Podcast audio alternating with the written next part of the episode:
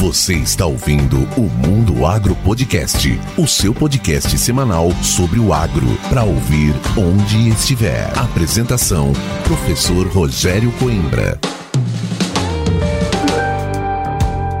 Começa agora mais um episódio do Mundo Agro Podcast, o seu podcast semanal sobre o agro para ouvir onde estiver e quando quiser. No episódio de hoje eu vou conversar com Maurício Pazini. Saiba que esse episódio é um oferecimento da Agrosol Sementes e da Momesso. Pazini, meu grande amigo, mais uma vez aqui no Mundo Agro Podcast entomologista, acho que é o entomologista que mais roda esse Brasil. Tá passando aqui por Sinop e é claro que eu não ia deixar de chamar você. Primeiro para conhecer nossa casa nova aqui e outra para trazer a atualização do que está acontecendo aí em termos de pragas e doenças. Para quem não conhece, Professor Maurício Pazini, professor aqui da pós-graduação em grãos e sementes aqui na UFMT Sinop, consultor entomologista formado lá na Universidade Federal de Santa Maria, uma grande escola, e é o cara que vive a entomologia na prática. Pazini, seja muito bem-vindo mais uma vez ao Mundo Agro Podcast. Ah, obrigado, obrigado, professor Rogério Coimbra. Prazer estar aqui novamente, agora pessoalmente, né? As outras vezes a gente fez muito online, né? Exato. Então, hoje a gente tem a possibilidade de estar aqui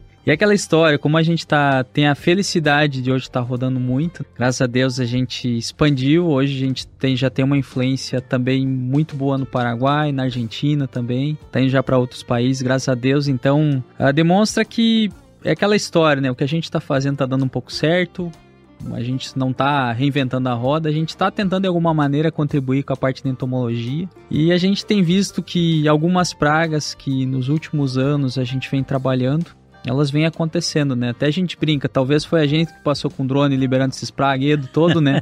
Brincadeira à parte, mas é, é aquela história, né? O insetinho ele tá ali, tá começando, quando tu vê, ele se torna um problema muito grande e tem uma influência aí do clima, né? Que ela é impactante, né? Mas graças a Deus a gente tá aqui hoje, tá rodando a região, a gente começou por Matopá, hoje Sinop, vai para Sorriso, vai para Lucas, vai para Nova Mutum. Daqui a 15 dias a gente vai estar no sul do Mato Grosso querendo ou não, hoje aqui é um local onde que grande parte da agricultura no país ela está associada aqui, ela respira muito aqui. Hoje o que acontece no Mato Grosso, acontece, vamos pegar em todo esse centro-oeste, né, nessas regiões produtivas, afeta muito tudo aquilo que vai se ter em termos de direcionamento de manejo, até de acontecimentos na agricultura. Então, estar aqui é muito bom, estar aqui é entender essa dinâmica um pouco diferente. E aos pouquinhos a gente também vai entendendo de algodão, né, que é uma cultura um pouco mais difícil, mais delicada. Tem muitos consultores bons, mas a gente também está aprendendo gradativamente aí para também tá daqui a pouco contribuir nessa cultura que também é tão importante. Que joia, que boa notícia, Maurício. Olha, é, gosto muito de conversar sempre com você por isso. É, eu digo que a gente tem a possibilidade de rodar o Brasil, a gente acaba sendo um fofoqueiro do bem. A gente traz um pouquinho de coisas boas de cada lugar e acaba auxiliando em conceitos, em técnicas, em metodologias. Eu não sou que nem você, né? Mas o Paraguai eu tenho a possibilidade de, de visitar,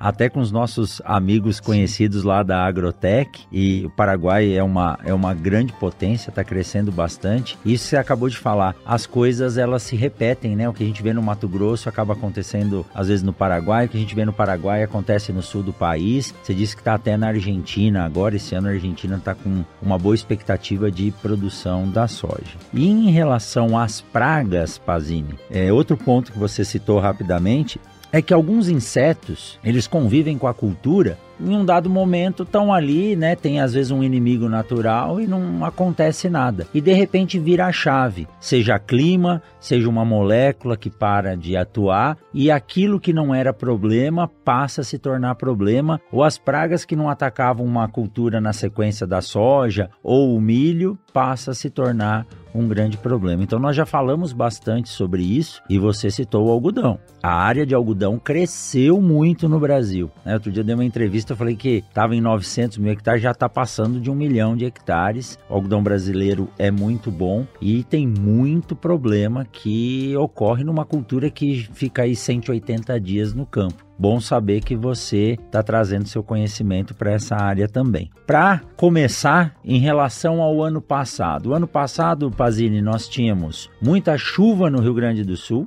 o Mato Grosso também com chuva, sem falta de água, atrasando um pouquinho. Então a gente tinha um equilíbrio aí de temperatura e umidade. E esse ano veio o El Ninho e aí a gente teve praticamente seca até final de outubro no Mato Grosso, lavouras morrendo, sul do país água caindo pesado e a gente sabe, como você diz muito bem, né? A praga fica esperando a picanha chegar e muitas têm resistência para se manter naquele solo seco ou em restos culturais. E quando de repente chega a chuva e tá esse mar de soja, de milho, de algodão, elas começam a aparecer. Qual leitura que você faz do ano passado? Nós conversamos aqui no podcast, acho que faz um ano. Qual que é a leitura que você faz do ano passado, que a gente já tinha algumas pragas se despontando, para esse ano que eu acredito que o problema tenha sido mais intenso? Bom, o que a gente nota essa safra do, ou na, do ano passado para esse ano, o Brasil ele se divide ali no Paraná. Paraná, ali em Foz do Iguaçu, no Paraguai, ali é mais ou menos as divisões que a gente tem na dinâmica de insetos no Brasil. Claro que são há particularidades em algumas regiões. Por exemplo, tu tem ali, vamos pegar aquele o Lago de Itaipu ali, toda aquela região, seja o lado do Paraguai, seja o lado do Brasil. Aquela região ali é uma região mais quente, mais úmida, uma noite mais quente. Geralmente, quando você tem noite mais quente, você tem um estímulo mais em algumas populações de inseto. Por exemplo, percevejo. Lá esse início de safra, esse ano, você ia bater panos, lá o, soja iniciando o processo de florescimento, e você ia bater pano, você encontrava 10 percevejos, 11 percevejos por ano batido. Em outras regiões você encontrava um ou dois, outras regiões você nem encontrava. Então, ali, para mim, hoje, e, e, conhecendo um pouco mais essas rodagens no Brasil, a gente vê que ali é um divisor de populações e também um divisor de chuvas, né? E concentrações. A gente sabe que tu falar, ah, aqui é o ponto que vai ser a divisão, não, mas ali mais ou menos a gente sabe que as dinâmicas elas mudam bastante. O Rio Grande do Sul na safra passada sofreu muito com trips sofreu com ácaro, sofreu com percevejo no final de ciclo. Lagartas teve uns fluxos muito grandes de Hackplusia, principalmente, Spodoptera um pouco menos. Final de ciclo deu uma alteradinha. Já aqui para cima, o que, que a gente teve? A gente teve um fluxo de lagarta muito intenso, a gente teve uma população de percevejo, só que a gente não tinha tanto tanta mosca branca e não tinha tanta trips. Esse ano inverte. Então você tem o sul do Brasil, uma maior população de Spodoptera, principalmente. Lá no Rio Grande do Sul, há poucos dias o pessoal batendo pano lá com 20, 30 lagartos por pano de batida Spodoptera, o que não é um padrão comum de acontecer. Um fluxo de percevejo agora aumentando muito. Trips e mosca branca. Mosca branca praticamente no Rio Grande do Sul é mais uma região próxima ao Rio Uruguai, que vai acontecer um pouco mais. Mas trips agora explodindo, principalmente porque agora deu um veranico. Então, o que eu quero contextualizar? Hoje, a dinâmica de insetos, ela está muito associada ao regime hídrico e à temperatura noturna do ambiente. Então, anotem aí, gente, ó. Temperatura noturna e regime hídrico são as variáveis que mais influenciam hoje a dinâmica de insetos no ambiente. E vai ser o precursor da vida. A gente sabe que água é precursor de vida e a água interfere muito nas dinâmicas. E aí a gente vai para o centro-oeste ou vamos pegar o Paraná para cima. O que, que a gente teve? Trips. Trips, nos outros podcasts a gente alertou aqui, gente. É 30% de perda de potencial produtivo. Seja Franquinella e Caliotrips. E as duas espécies estavam acontecendo no soja.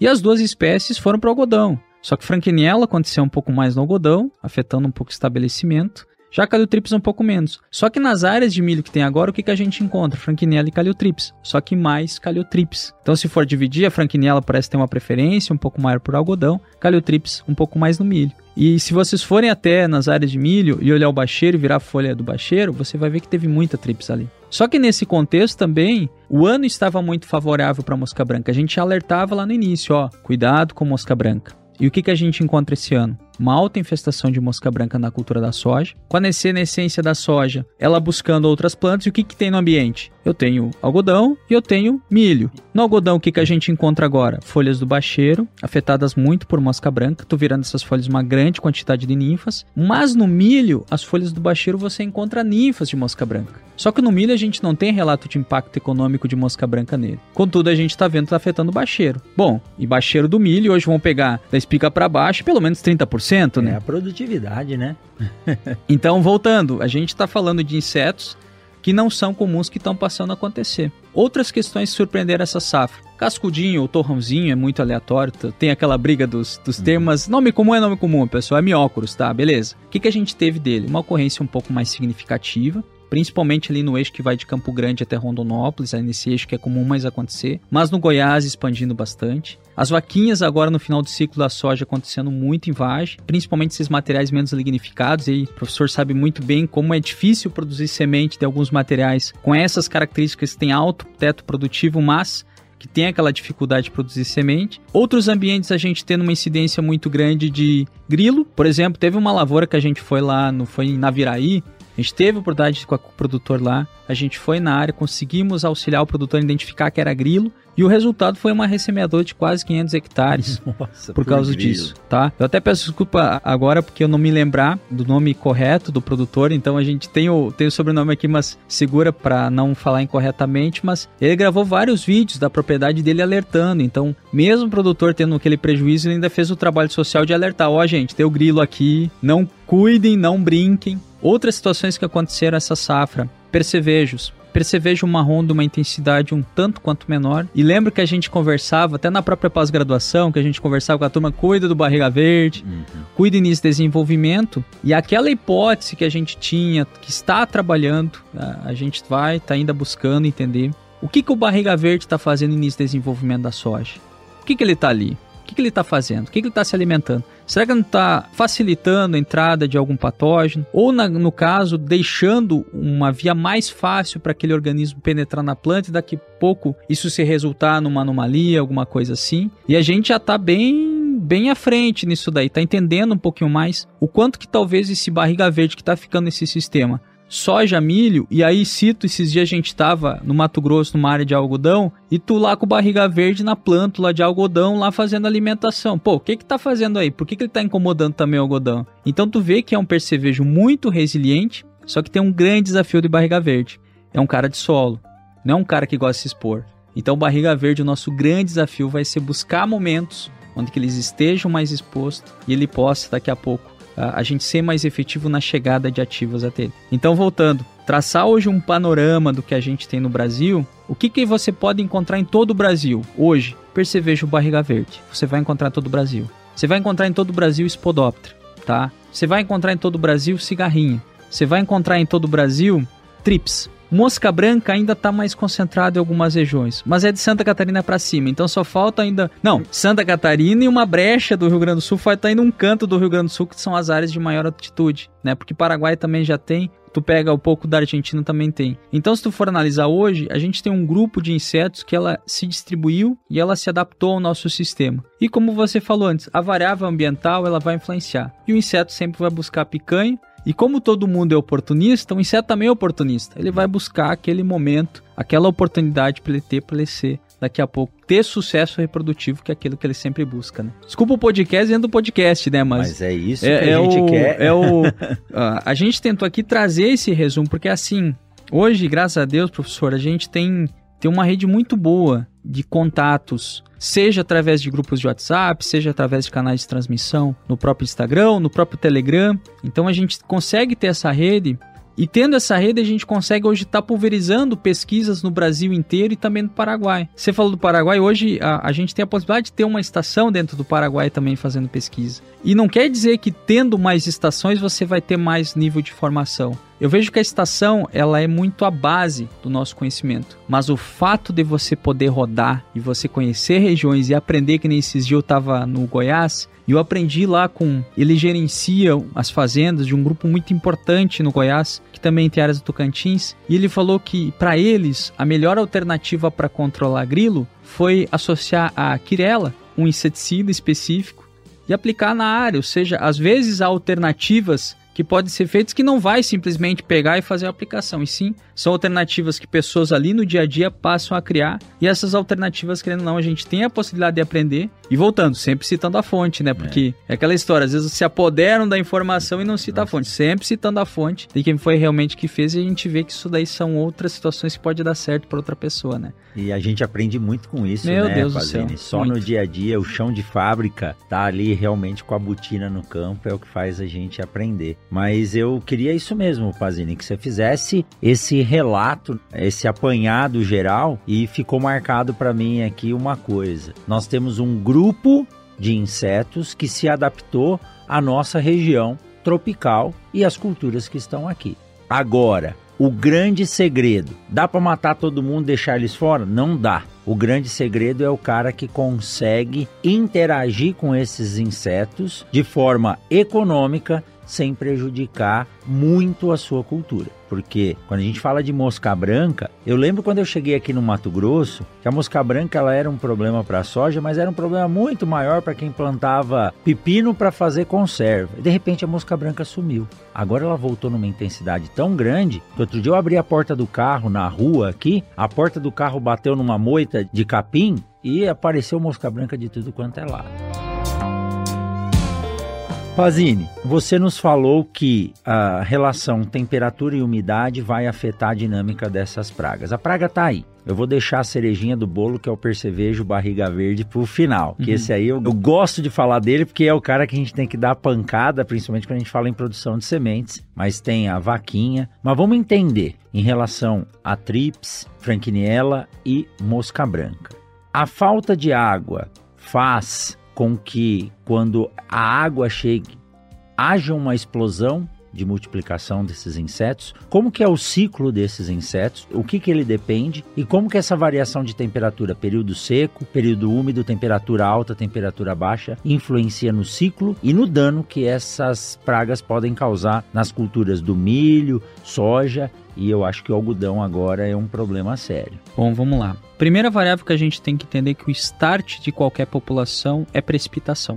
Então, quando você tem a variável precipitação, ela faz com que o indivíduo que está no estado, seja em quiescência, uma diapausa, ela faça com que o organismo ele passe a gerar, fazer uma geração, ou passe a sair daquele estado que ele estava estático e ele passa a iniciar novamente seu processo fisiológico que o processo fisiológico nunca estanca, mas ele intensifica. Então vamos lá, uma trips. A trips, ela parte do ciclo dela na forma de pré-pupa e pupa que fica no solo. Quando você tem uma precipitação, isso faz com que se estimule o indivíduo a sair daquele estado. Contudo, ela quer uma precipitação e ela quer um período sem precipitação. Para quê? Para que os indivíduos que estão lá possam ir na planta, se reproduzir, depositar seus ovos, as ninfas passam a se desenvolver e depois de 15 dias ela poder virar naquele estágio pré-pupa e pupa para poder ir para o solo de novo. Então ela precisa dessa variação. Ela né? precisa de chuva a cada 15 a 20 dias. Não diferente disso é a mosca branca. Hum. Ela também precisa disso. Só que a mosca branca, qual que é o grande diferencial dela? Ela tem muita planta hospedeira. Ela tem muita planta hospedeira. É um dos organismos que mais tem planta hospedeira. Contudo, o TRIPS está no jogo, entendeu? São insetos pequenos, insetos que qualquer local que tenha qualquer fonte de alimento que eles consigam raspar ou consigam introduzir seu aparelho bucal para fazer alimentação, ele vai estar tá tirando. Tanto que, só cortando você, eu te mandei uma foto, acho que há duas semanas, meu pai que mora no litoral de São Paulo, falou que tava uma onda de um inseto pequeno que até ia na pele e picava. Eu falei, Maurício, olha é. onde estão. Onde estão elas? Elas lá no litoral de São Paulo. E uma característica desses organismos é a dispersão, que ela é muito pelo vento. Então, muitas vezes, a gente tem aqueles fluxos de vento, a gente não tem noção da dimensão de onde pode chegar. É. Mas vamos voltar a contextualizar. Sempre que a gente tem um, um ambiente que ele vai ter precipitações um pouco mais distantes, esse ambiente ele favorece alguns organismos. Geralmente são organismos como mosca branca, como a trips, como própria cigarrinha, isso vai favorecer eles. Dito isso, a gente tem que entender que TRIPS é um organismo que vai ter um ciclo de 15 dias e a mosca branca um ciclo de até 20 dias. Contudo, tanto TRIPS quanto mosca branca, quando você tem um ambiente quente e úmido, não que isso não estimule eles a se reproduzir, mas o ambiente passa a ser fator limitante. E o ambiente não o ambiente em si estabelecido por variável ambiental como temperatura e umidade, mas o ambiente atrelado a micro-organismos. E havia uma série de micro-organismos que são naturais que passam a ser um agente de controle para essa população. Por isso que você não tem um estouro populacional desses organismos. O que aconteceu esse ano? Você tem um ambiente seco e a população se estabelece.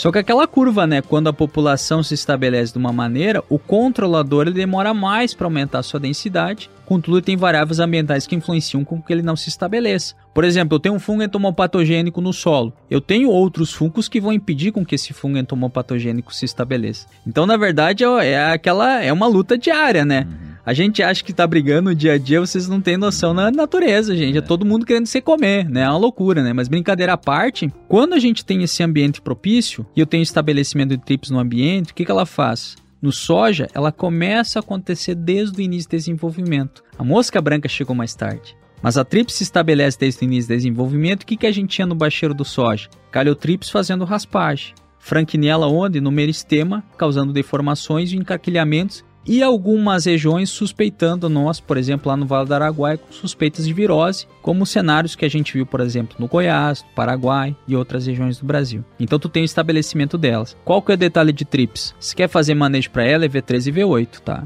Não adianta você fazer manejo no final, porque é onde que ela se estabelece no início. Então ali que você reduz densidade populacional. Entre você iniciar o manejo em V13 e iniciar o manejo em R1, essa distância pode passar de 700 kg de soja por hectare. Então é muita coisa. Então ela pega, ela se estabelece na cultura da soja, as duas espécies, porque elas não competem entre elas, Caliotrips e Franquinella. Uma fica nas folhas mais próximas do solo, Franquinella fica mais em meristema. Só que tem um detalhe, Franquinella vai para a flor. E aí na flor ela pode causar abortamento. Então você tem o estabelecimento dessas pragas. E mosca branca vem quanto? Fechamento de linha, ela começa a se estabelecer. O ambiente adequado. Com o ambiente adequado. E aí o que que tem? Mosca branca dá esse surto populacional, só que a gente tem o que? Um escalonamento de semeaduras. E as primeiras áreas semeadas, o que que fazem? Geram população. Trips, ela não toma decisão para a planta que ela vai. A dispersão dela é muito pelo vento, mosca branca toma. Então ela tem o hábito de voar e ela pode buscar uma planta. Então o que, que a gente tinha? Nuvens de mosca branca após a colheita do soja ou na senescência do soja e se concentrando. E as últimas áreas semeadas, o que, que você tem? Uma concentração populacional, por isso do estouro que a gente teve. E aí o que, que acontece? Eu saio a cultura do soja, eu entro com a cultura do milho. Então, primeira área desse milho, o que, que a gente tem? Fluxos de trips, caliotrips e franquinella, fluxos também de mosca branca. E eu tenho as áreas de algodão semeadas, que estavam muitas vezes áreas de soja, que a gente viu tristemente sendo destruídas para colocar a cultura principal, que era algodão, para aquele negócio, né? E aí o que que tu tem? O algodão se estabelecendo e um fluxo gigantesco de trips. Esperando a picanha. Esperando a picanha, um fluxo gigante de mosca branca, que é o que a gente vê. E o que que a gente viu? Essa safra que destoa também, minadora, ou seja, mosca minadora. A gente acompanha áreas no Paraná, áreas em Minas e áreas aqui no Mato Grosso. Em soja, muito intenso, algumas áreas desde o baixeiro até a parte aérea afetando, uma situação que a gente viu próximo a Uberlândia lá. E hoje, até rodando as áreas, a gente viu também no próprio algodão, da parte média para inferior do algodão, uma quantidade muito grande de mosca minadora. É a mesma do café? O gênero em si, ele é muito similar, entendeu? Mas eu o, acredito... o, o, dano é o mesmo. O dano né? é o mesmo, Entra entendeu? pelo meio da folha e vai de... E até de... assim, ó, a mina, a gente entende que é uma mosca minadora. Agora, até a gente entender qual que é a espécie, tem que fazer. Geralmente se associa uma mosca. Eu nem vou falar o gênero aqui para quê? Para não, ah, vai ser só esse gênero. Pode ter outros gêneros, né? É um Mas, díptero. É, tá ali, tá ali. É, o, é um díptero ou um lepidóptero? É um díptero. É um díptero? É um díptero. É uma mosca minadora. Mesmo. Na verdade, a gente erra, né? Porque a mosca é o que voa. É, na verdade, é a larva minadora, né?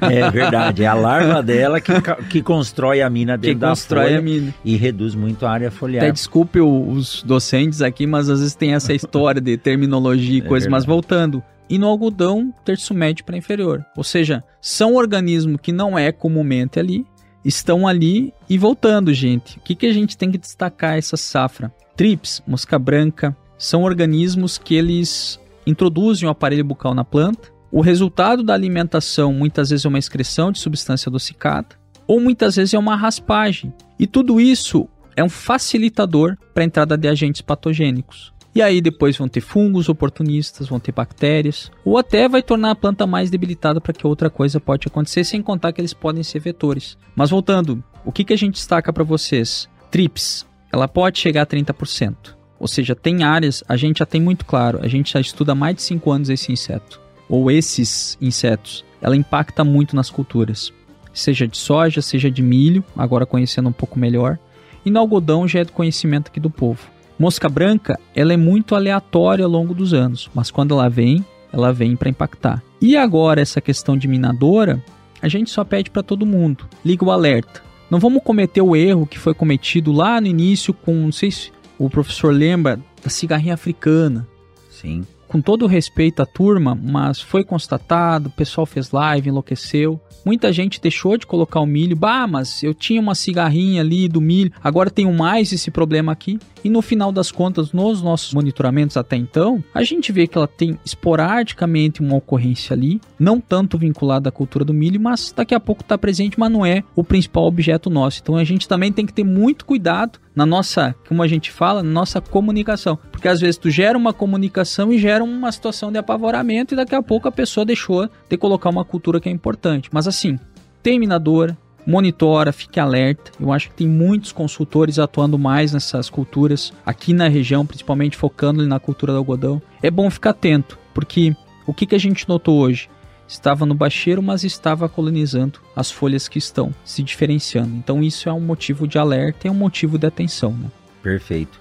Pazini, o, o, ciclo da mosca branca, você falou que ela precisa ir a cada 15 dias de água, mas o ciclo dela é curto, né? A, a mosca branca é em torno de 20 dias. 20 dias. Então a, a característica da mosca branca é um pouco diferente de trips. A trips, o desenvolvimento dela, ela tem o desenvolvimento de ninfa, pré-pupa e pupa e adulto.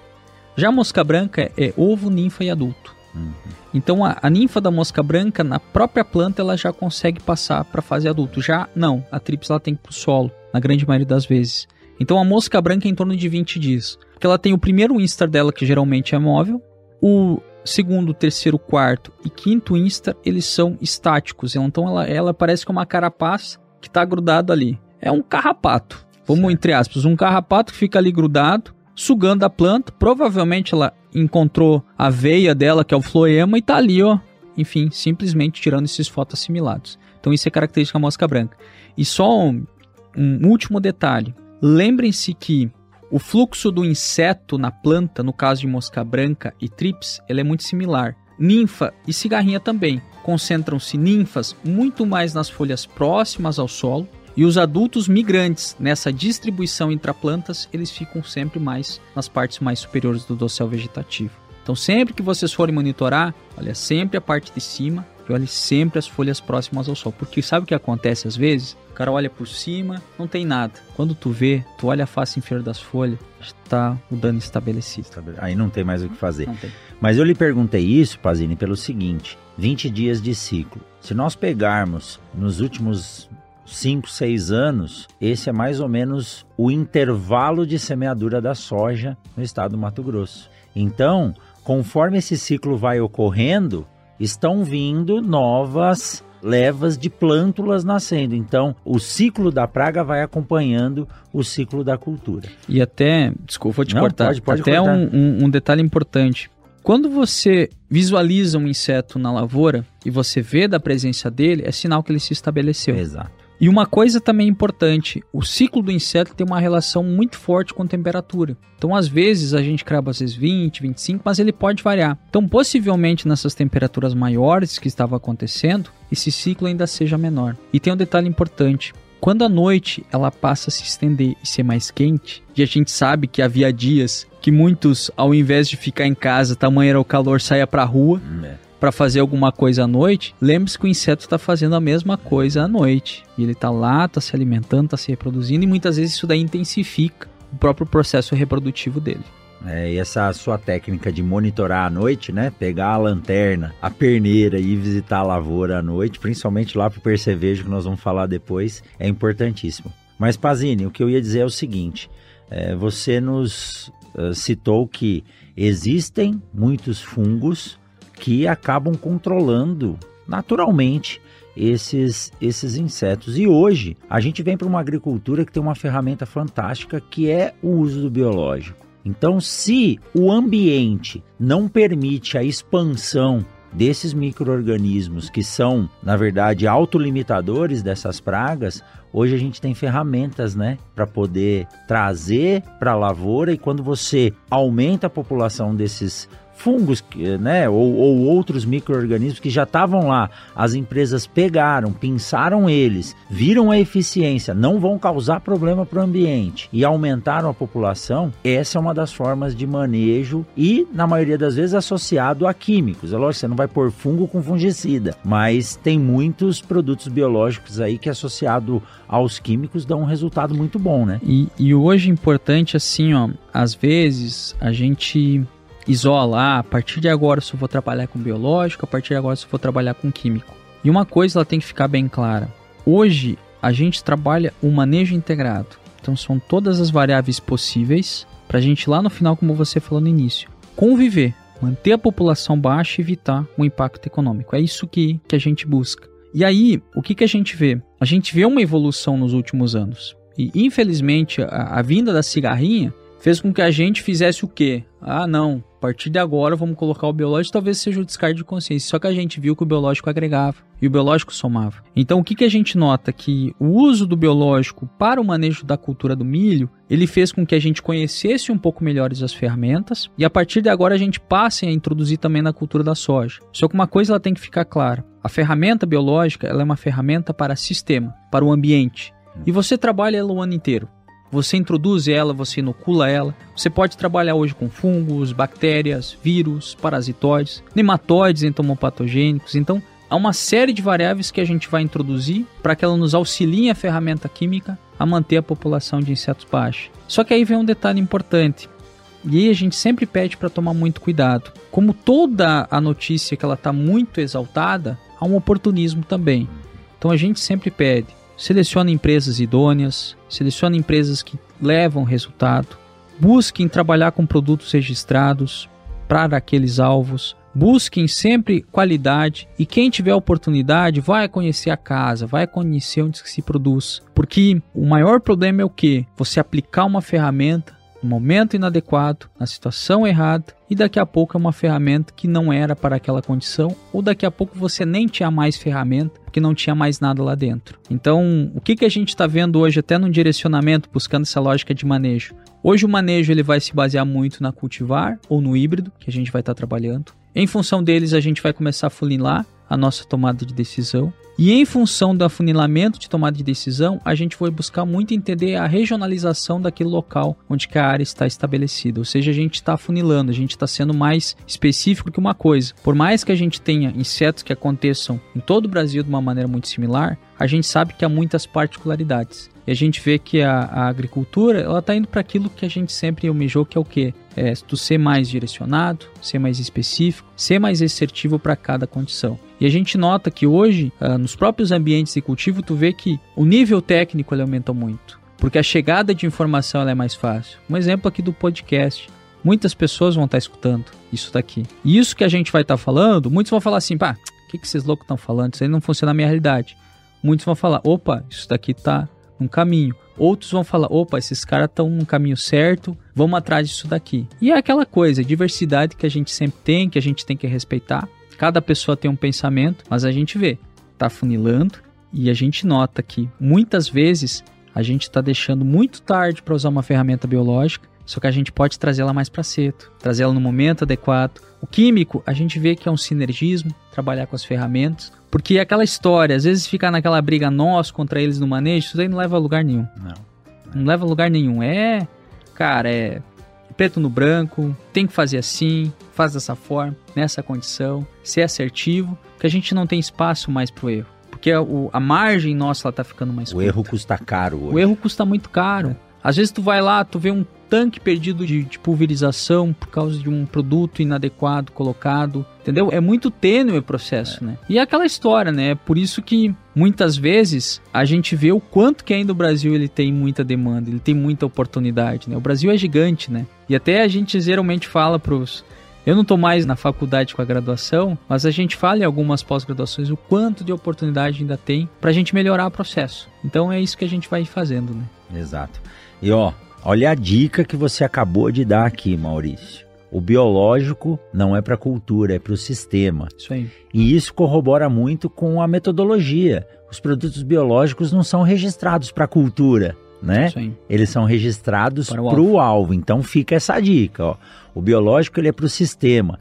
E eu falo, falo para os meninos, sair da aula de café agora para vir gravar com você. Eu falo, o agrônomo de hoje ele tem que ser um agrônomo que entende de sistemas de produção agrícola. Você não pode mais se basear numa cultura. Então, quanto mais sinérgico for o processo, quanto mais regenerativa for a agricultura, aí sim nós vamos colocar a palavra sustentável em pauta, porque você consegue produzir de forma econômica. E o erro, Maurício, é hoje o lucro e a perda estão muito próximos. Essa semana um produtor me ligou falou: professor, meus colaboradores erraram o herbicida. O que, que pode acontecer?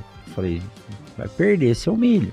E ainda que ele conseguiu ver com 300 hectares aplicados, poderia ter sido 800, que era o que ele tinha recomendado, né? Mas beleza, Maurício, é bom saber que nós temos ferramentas que elas trabalhadas em conjunto, o biológico com o químico, o produtor pelo menos tem o que enfrentar, porque quando a gente fala só de químico, a restrição de moléculas ainda passa a ser grande, né? Não, e o que, que a gente vê ainda hoje também, a própria ferramenta química ela está passando por um processo de melhorias em formulações, melhoria no próprio uso, um conhecimento melhor dessas ferramentas, do posicionamento dos momentos. Por exemplo, hoje à tarde, a gente sabe que o operacional ele é limitado, mas às vezes você posicionar uma ferramenta num momento inadequado é mais prejudicial para a própria planta.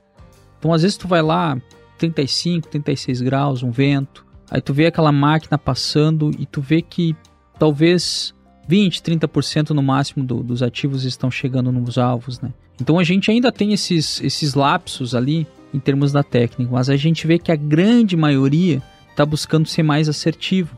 Eu tenho que defender minha área, que é entomologia, mas a gente também tem que ter um meio termo com as outras áreas. Até a gente brinca com os outros colegas de área, né? Ó, pô, tá ali, tá criando inseto, não sei o que, né? Mas às vezes a gente vê que pode se ajustar um melhor momento. E aí a gente vê que o uso da técnica, às vezes é um detalhe. E o detalhe, às vezes, é ir na lavoura, que nem a gente conversou. Pega a lanterna, vai à noite, dá uma olhada. Vê se está acontecendo um negócio diferente, né? Ou muitas vezes a gente espera a população chegar no momento que infelizmente a gente não vai conseguir controlar. Porque você, você não trabalha hoje para um processo de catação manual e, e esmagamento de insetos. Você trabalha com uma ferramenta que ela vai tentar atingir o alvo. E aí muitas vezes é um momento que não é adequado ou a população está muito alta e por mais que você faça uma aplicação, você não vai reduzir aquilo que é esperado. É. Então é aquela história, né? Há muito parâmetro ainda para a gente estabelecer, mas a gente está no momento correto. Por exemplo, TRIPS a gente já sabe que é V3 ou V6. Percevejo, eu particularmente não estou mais trabalhando em índices, eu estou trabalhando a cada 4 metros quadrados um percevejo de tomada de decisão, que o método de amostragem ele é 50% efetivo. E outra coisa, o cara começou 8 da manhã, tá com todo o gás, chega lá naquele soja, tão alto. Aí tu vai lá com a roupa lá, quando vê molha toda ali já no início. Cara, quando chega 10 da manhã, tuas frieiras já estão enlouquecidas, teus pés já, tu já tá cansado, tu não aguenta mais bater pano.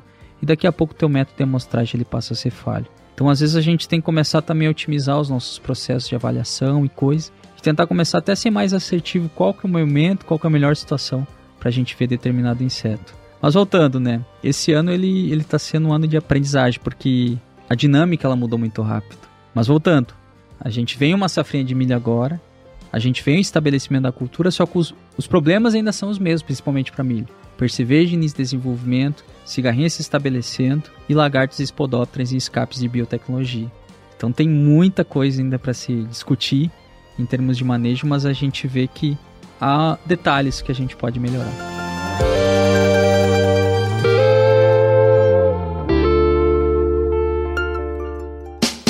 Siga o Mundo Agro Podcast nas redes sociais: Instagram, Facebook e Twitter. Arroba Mundo Agro Podcast.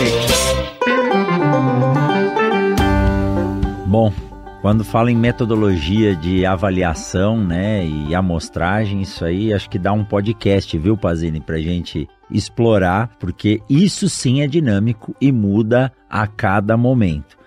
Quando a gente diz que os livros precisam ser reescritos, pelo amor de Deus, nós estamos dizendo que quem nos ensinou está errado. Mas tem muita coisa nova acontecendo, os materiais mesmos como era o comportamento das culturas de soja há 20, 30 anos atrás, mudou totalmente hoje. Então, a dinâmica dos insetos e a amostragem também. Então, isso aí é importantíssimo, né? Eu até, na hora que você estava falando, eu dei risada, você falou a cada 4 metros um percevejo. Então, então podemos aplicar em tudo, porque as pouco de lavoura de soja que eu tenho andado, eu acabei de te mostrar uma foto aqui, os meninos estão avaliando soja, as vagens cheias de de ovos de percevejos, né? Antes de entrar no percevejo, que esse aí é, é o final que eu quero discutir com você, vamos falar das lagartas. A biotecnologia ela veio para ajudar, né? Então a gente sabe que o controle ele pode ser muito efetivo, mas nós vemos muito escape ocorrendo. E áreas onde a lagarta ou até mesmo as vaquinhas não eram mais problema, hoje nós estamos vendo danos altíssimos econômicos. E você postou ontem ou antes de ontem, alguém te mandou, não sei se era você rodando, as lagartas saindo de dentro das vagens de soja, né? Entrando lá e comendo o grão que está em, quase em fase já de finalização de maturação na maturidade fisiológica. A gente pode ter um problema sério aí para o futuro, Maurício, com as biotecnologias que vêm junto com os materiais, não atendendo plenamente o controle dessas lagartas e aí a não aplicação pode estimular pragas como a vaquinha trazerem danos econômicos mais rápido? O que, que eu vejo hoje essa questão de lagartas? Hoje, independente do material que você for trabalhar, biotecnologia, você vai ter um escape. Isso é fato. Isso é inerente do indivíduo, né? Porque imagina, uma espodóptera, mil indivíduos, um que outro vai ter a capacidade de estar na planta. Só que às vezes também a planta, que ela deveria estar expressando uma certa biotecnologia, ela não está expressando. Então até o primeiro conceito que a, que a gente trabalha e recomenda para todo mundo, quando você tem uma biotecnologia e você viu que ela tem um certo escape, uma lagarta, sempre contate o detentor da biotecnologia e avalie se está ou não expressando. É a burocracia e isso acho que é importante ressaltar que tem que ter.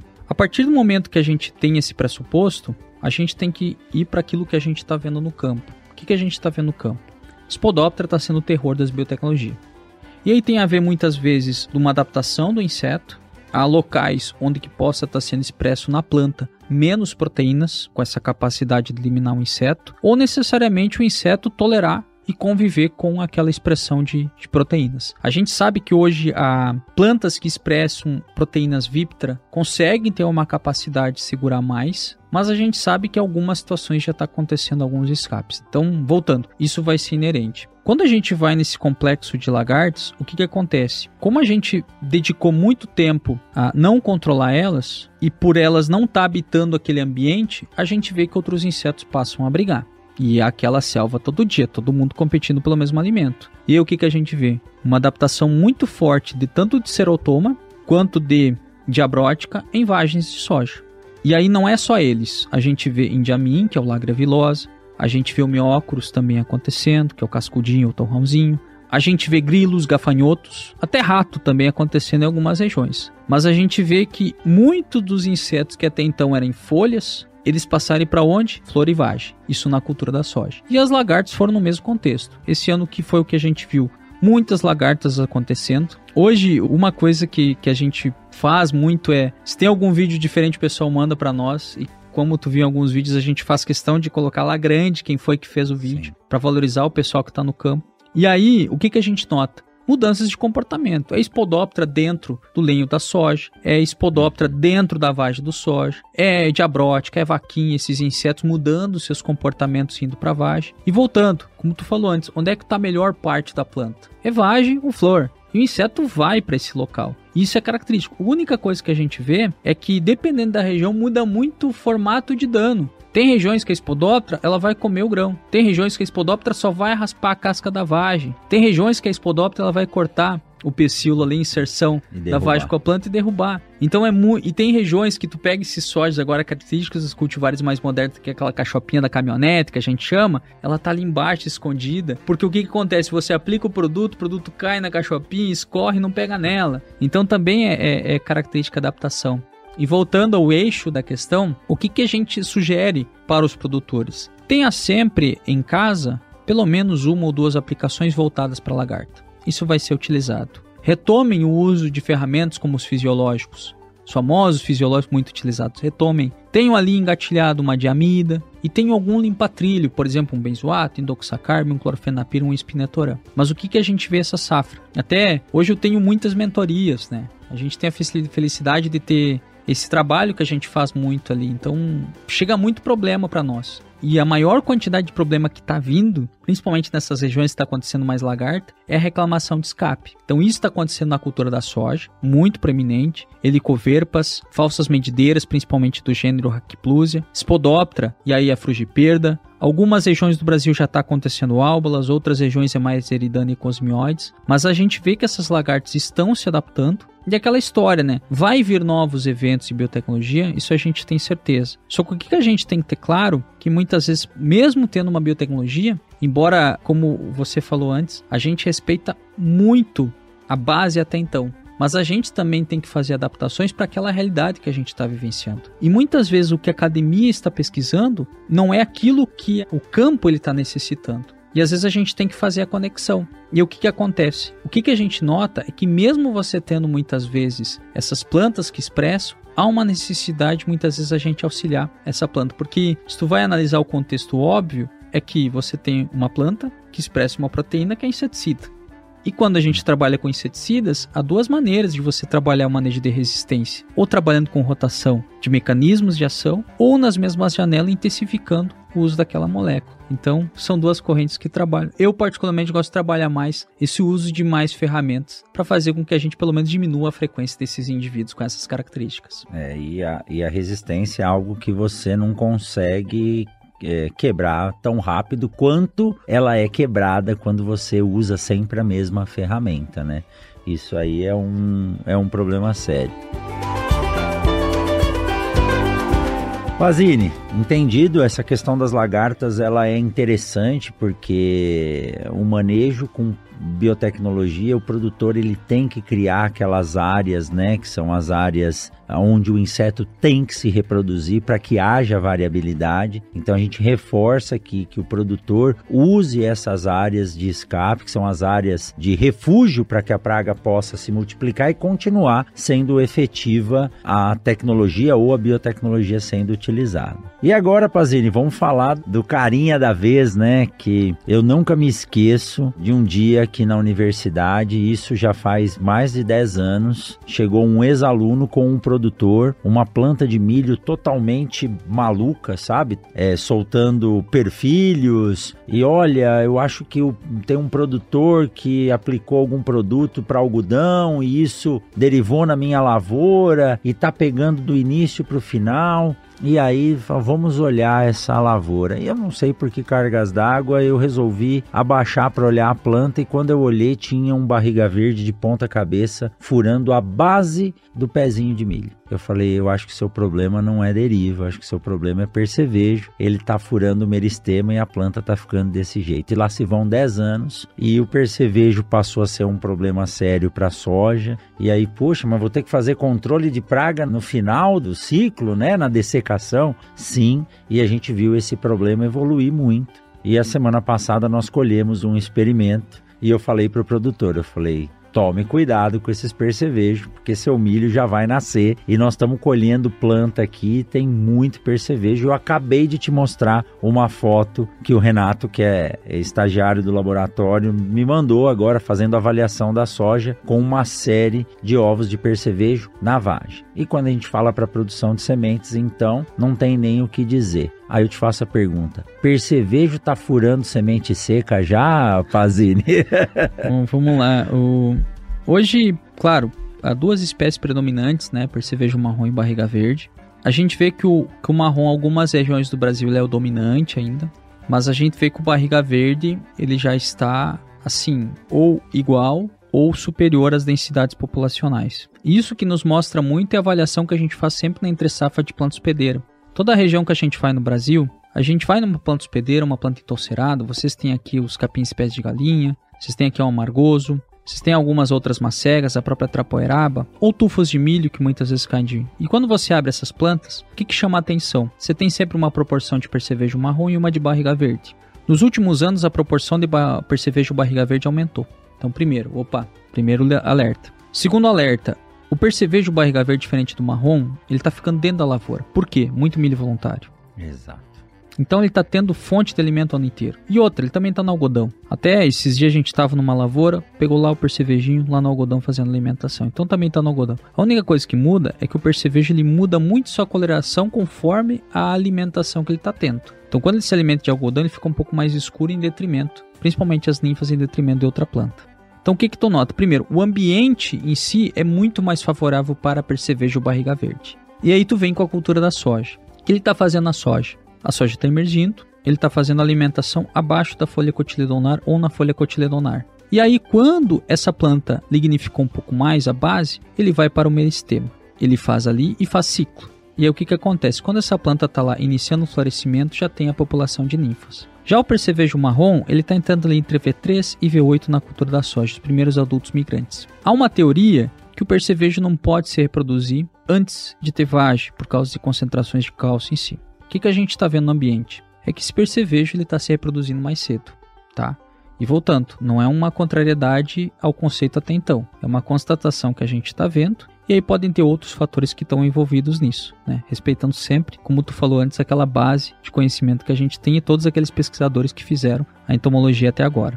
O que, que a gente nota? Primeiro, eu tenho impacto de barriga verde de desenvolvimento. Teve um trabalho que a gente fez por três anos isso para cada percevejo por metro quadrado de 60 quilos lá no final, mas isso eu fiz o trabalho, um trabalho que a gente desenvolveu por três anos, não tem uma contrariedade. Então, é aquela história, a ciência só é válida quando tem um trabalho contrário dizendo que aquilo que tu fez era certo. Então tem que esperar mais gente fazer, né? Vamos esperar. Segundo, para cada percevejo que eu tiver em flor são três flores a menos. E depois lá no enchimento de, ou canivetes, três canivetes a menos para cada percevejo. Isso tanto para marrom quanto para barriga verde. E lá no enchimento de grão são ou 10 sementes por dia ou 2 grãos por dia. Então é isso que a gente tem de perca. Mas é a perca visível. O percevejo quando se alimenta, ele não bota aparelho bucal no hipoclorito, né?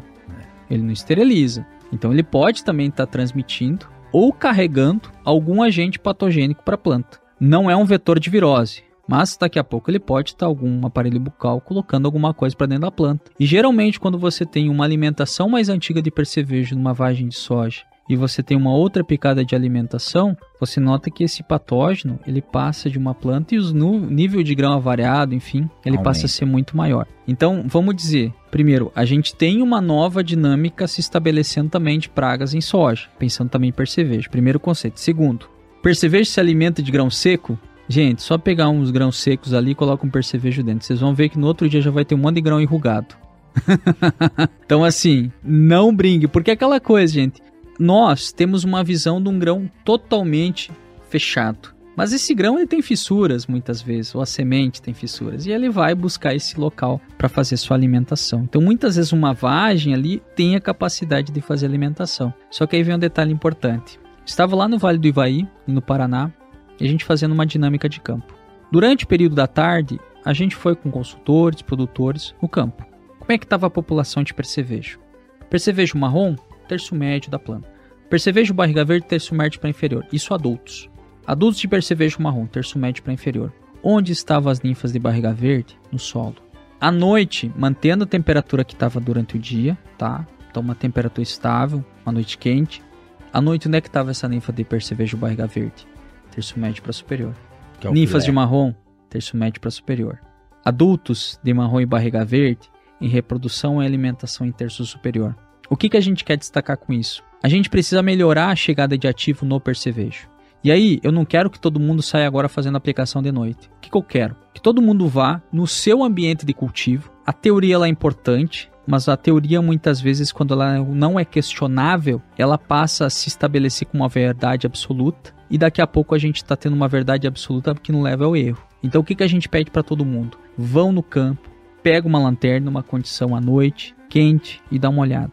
Visualiza a população. Isso é válido para percevejo marrom e barriga verde em soja, mas também é válido para percevejo barriga verde em milho. E aí o que, que acontece? Onde é que eu quero chegar? Que tu falou em milho, tu falando de soja. Que eu quero chegar? O percevejo que eu não controlei na soja, o reflexo dele está lá na cultura do milho. Então, eu começo a controlar esse percevejo na cultura da soja. É ali que eu baixo a densidade populacional. E o início do manejo de percevejo na soja não é lá no final do enchimento de grão. Ele é lá no início do reprodutivo.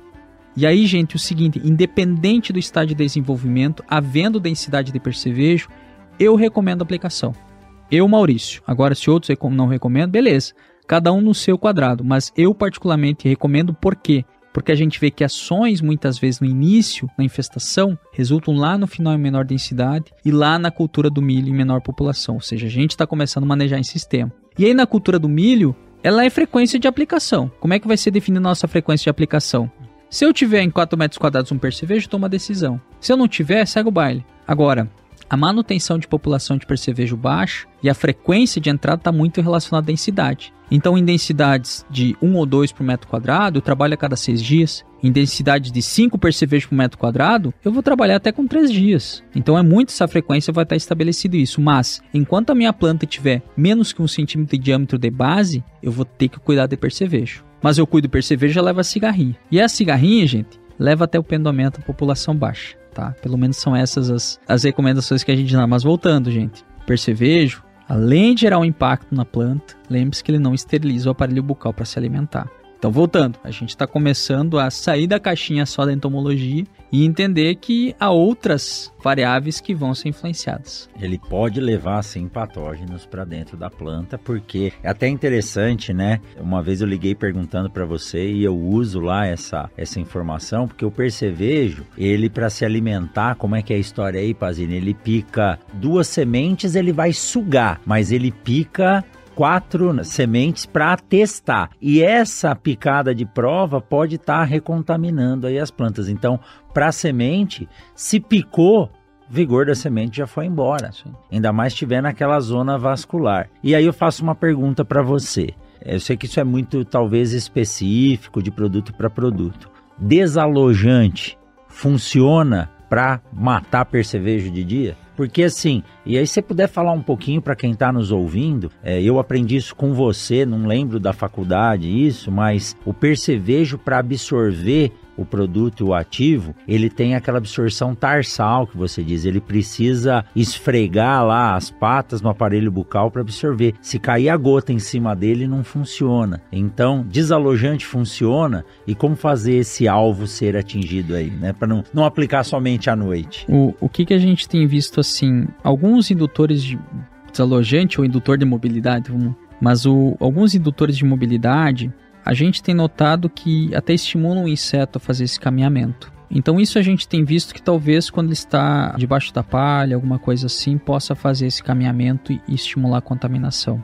Só que a gente notou que nessas condições, talvez se não há operacionalidade. Mas se há operacionalidade para fazer isso, é muito melhor buscar um momento onde ele está mais na planta exposto. É mais efetivo ainda. Onde que a gente vê que esses indutores eles são mais efetivos? é justamente para lagartas encartuchadas. Aí tu vê que soma muito. Então a tua soma passa de 10%.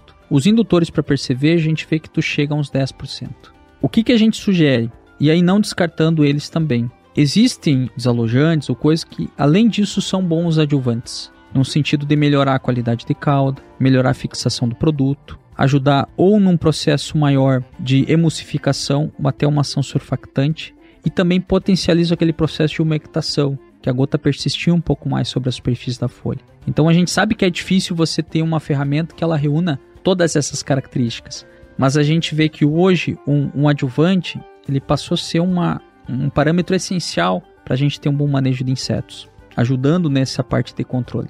Ou seja, voltando, são todas ferramentas de soma que a gente vai trabalhar. Químicos, biológicos, mas para isso também precisa de um bom adjuvante. E, a gente sabe a, única coisa que a gente pede: toda vez que vier qualquer nova ferramenta para a propriedade, uh, busquem a validação disso com algum consultor ou pesquisador de confiança. Eu acho que isso é fundamental. Tem que testar mesmo tem que validar. colocar a prova. Validar. Tem que validar ou fazer o lado a lado. Tem que fazer a validação. Isso é fundamental. Até porque é o dinheiro da família que está aí em jogo. Então não dá para brincar com o dinheiro da família. Exato. No final tem que sobrar mais dinheiro. É isso é, é, tem que ser sustentável ambientalmente e economicamente também. É, então a gente não pode estar tá brincando, né? Porque aquela história, oferecer uma ferramenta esse ano e fugir, não dá. A gente tem que buscar pessoas que estão ali no cotidiano, estão ali trabalhando e querendo ou não é engrenagem. Todo mundo faz parte dessa engrenagem. Eu e você a gente faz parte de uma engrenagem. Os produtores fazem parte, os consultores, as eventos, cooperativas, todo mundo faz parte dessa engrenagem aí. E no final, enfim, o processo tem que dar mais liquidez para todo mundo. Perfeito. É isso aí. Pazini, o papo com você é sempre muito bom, né? Muito informativo. Eu falo que eu fico aqui só de espectador. Ainda falei muito hoje, não era para ter falado tanto assim, né? Para trazer realmente a informação que você vê aí no dia a dia. Então, olha só, né? Nós falamos de sugadores aí, trips A, percevejo, falamos de lagarto, falamos de grilo. E com certeza, se ficou alguma informação aqui que quem está nos ouvindo ou nos assistindo agora pelo YouTube não conseguiu tirar, eu tenho certeza que você terá o maior prazer em responder. E para isso, me diga aí antes da gente ir para os finalmente, como que faz para encontrar o Maurício Pazini. Eu sei que é difícil, ó, eu que sou amigo, tudo, fico lá em cima é difícil, mas pelo menos nas redes sociais, né, Pazini? Se quiser deixar hoje... também seu telefone, a gente vai deixar aqui. Não, tá? hoje, hoje a gente está no, como a gente fala, a gente vê a, a mídia digital como uma forma da gente se aproximar. Exatamente. Sem barreiras. E eu, para mim, é uma das maneiras mais fáceis que eu tenho de fazer de extensão do trabalho que eu faço é a mídia digital. Muitos questionam, chamam até a gente de entomologista e youtuber, né? Mas é a realidade. Hoje. Mas é a realidade. É. E o que, que a gente só, só quer destacar das redes? É uma forma que a gente tem de aproximar a nossa informação para com o pesquisador, ou muitas vezes servir de suporte para outras pessoas que também querem disseminar informações nas mídias. Né? Então, a gente sabe, às vezes a gente fica assim, bah, mas o cara tá falando a mesma coisa que a gente fala, mas a gente sabe que às vezes a gente é uma base para que essas pessoas também possam fazer seu trabalho. Então, a gente tem essa consciência. Hoje a gente está no Instagram, a gente está no LinkedIn, tá também na TikTok, Kawaii, esses caras aí todos. Que, é, tudo que a gente faz no Instagram, a gente faz nas outras redes. E a gente tenta, de alguma maneira, atingir o máximo número de pessoas possíveis. Hoje a gente também tentou, de alguma maneira, se aproximar mais das pessoas. A gente também tem alguns grupos de discussão no WhatsApp. Então, não são grupos que eu posiciono produtos. Eu posiciono os produtos hoje para as minhas mentorias. Que querendo ou não, como eu, eu não estou mais em ambiente ou, vinculado à parte social a, gente demanda de recursos para fazer os nossos trabalhos, né? São pesquisas internas. Então essas mentorias nos ajudam muito a financiar essa geração de informação. Então a gente também tem as mentorias, mas, um, por exemplo, a gente tem um grupo de WhatsApp que hoje ele está quase com 12 mil pessoas. Nossa. A gente uhum. participa de uma outra comunidade no Telegram que estamos com quase 3 mil pessoas, que é o AgroTeam. Então a gente está fazendo o quê? Está aproximando mais. É isso aí. Estamos aproximando mais, porque uma coisa que eu sinto às vezes é ter informação, gerar aquela informação e não citar a fonte. Eu, particularmente, eu, cito toda, toda a informação externa, eu sinto a fonte. Porque tu tem que valorizar a tua base. Agora, a gente nota que hoje, infelizmente, muitas vezes não se cita mais a origem daquele conteúdo. As pessoas às vezes ficam até questionando, criticando, ah, mas tu, tu chamou atenção de algumas situações, mas às vezes tu tem que chamar atenção para resgatar o parâmetro ético que faz parte do nosso processo de formação, tudo isso. Então, às vezes, o lado do professor ele tem que funcionar coisa, mas a gente está nessas mídias, está no WhatsApp, enfim. E a gente hoje, graças a Deus, imagina, são mais de 2 milhões de hectares que hoje a gente tem de mentoria. Olha aí. Então a gente tem essa possibilidade. E é um canal direto que a gente tem com consultores, com produtores, com revendas, com cooperativas, da gente tentar de alguma maneira trocar informação full time sobre manejo de praga e de alguma maneira tentando auxiliar eles na tomada de decisão. Então e tem a, muita coisa. E a gente aprende muito, né, Fazendo? Graças a Deus. E a gente aprende Graças muito. Então, ó, quem tá com a gente aqui no YouTube, o Thiago, que é nosso editor, tá colocando aqui no GC. Para quem tá ouvindo a gente é arroba Pazini com S P A S I N I ponto M P B. É isso aí? É isso aí. É isso, aí. aí. A partir do Instagram, meu amigo, você chega na mentoria, você chega no Telegram, você chega no WhatsApp, segue lá o meu grande amigo Maurício Pazini, que mais uma vez vem aqui dar show. Pazini, muito obrigado. E você não sai daqui, como é tradição para ah. quem vem aqui, com o bonezinho atualizado aí muito... do Mundo Agro Podcast. Eu sei que você usa, tem muita foto sua aí. Muito, muito bonito, por sinal.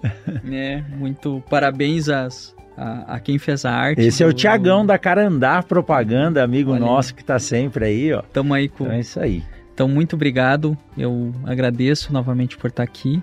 Desculpa a correria. Imagina. Né? A gente sabe que estamos sempre na correria. Graças a Deus que a gente está nessa correria e tem essa oportunidade de rodar. Exatamente. E, e a gente fala, por trás de toda essa loucura, às vezes é horas mal dormidas, às vezes é passar a madrugada viajando para a gente poder estar tá nos locais. Só que quando a gente chega nos locais, é muito bom porque tu tá ajudando. Então, graças a Deus, a gente teve. No último ano, eu, eu praticamente rodei todo o Brasil. Graças a Deus rodei isso. Tive a felicidade de conhecer muita coisa, fazer muitas amizades.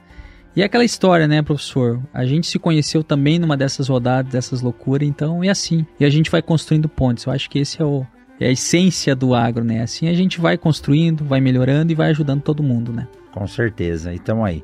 Pazini, é um prazer enorme sempre receber você aqui. Eu sei que você faz um esforço grande, né, para atender os velhos amigos, mesmo rodando o Brasil inteiro. Eu sei que são inúmeras palestras, 2 milhões de hectares atendidos. Eu não tinha dúvida que isso ia acontecer, né? E só quem roda e sabe o que é ficar sem dormir. Hoje eu fiquei feliz em saber que sua família tá aí junto, Graças né? Eu falo que minha maior sócia é minha esposa, que se não é ela, dá o suporte, que é professora professora também, sua esposa também trabalhando, fazendo as coisas. Se não tá junto, a gente não consegue fazer isso e você tá aí, ajudando o produtor e agora trazendo a família junto, né? É, isso é muito bom. E eu tenho a felicidade de envolver a família junto aqui. Eu tenho uma filha pequena de seis anos. Eu sei que vai ser muito difícil durante a formação dela, porque vai ter muita crítica pelo que eu faço.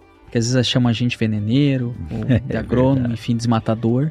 Mas é, é, é, é um processo que eu estou fazendo trazer junto para ela saber onde é que eu estou indo. Trazer a cultura do que é a trazer, agricultura, a trazer realidade. A, a né? nossa realidade. E eu acho que a gente tem que fazer mais isso. Exato. Eu, eu já vi que não adianta. A gente tem que ensinar. Toda pessoa que eu posso, eu vou lá, planta de soja, isso uma planta de soja, seja pequeno, seja grande. Eu acho que a gente tem que fazer essa função.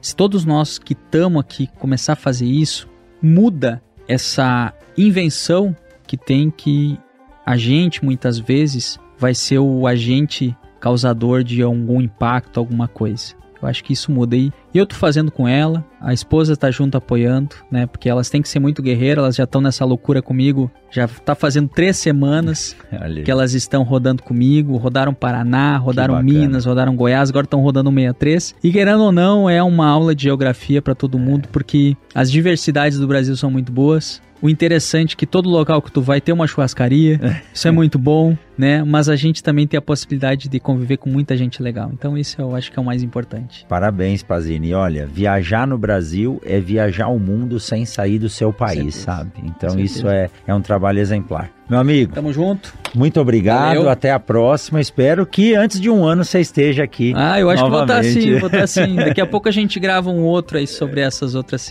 tendências, mas sempre um prazer estar aqui, sempre um prazer estar aqui participando. Tamo junto. Show de bola. Muito obrigado, Pazini. E você que ficou com a gente até agora, saiba que na semana que vem tem mais um episódio do Mundo Agro Podcast. Um forte abraço e até a próxima. Até mais.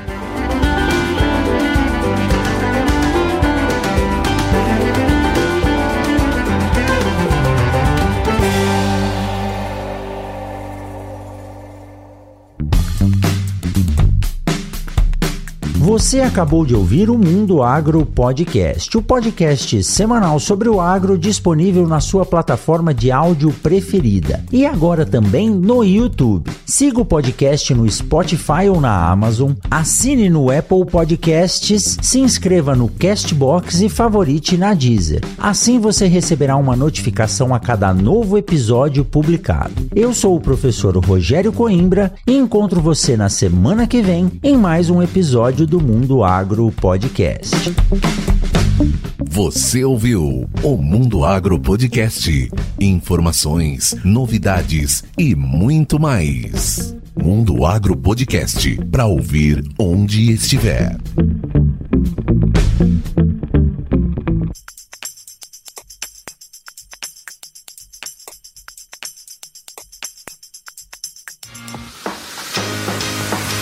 Olá, meu nome é Thiago e eu sou o editor desse podcast. Para saber mais sobre o meu trabalho é muito fácil. Acesse o site ediçãoondemand.com.br ou segue lá no Instagram, arroba. Até o próximo podcast.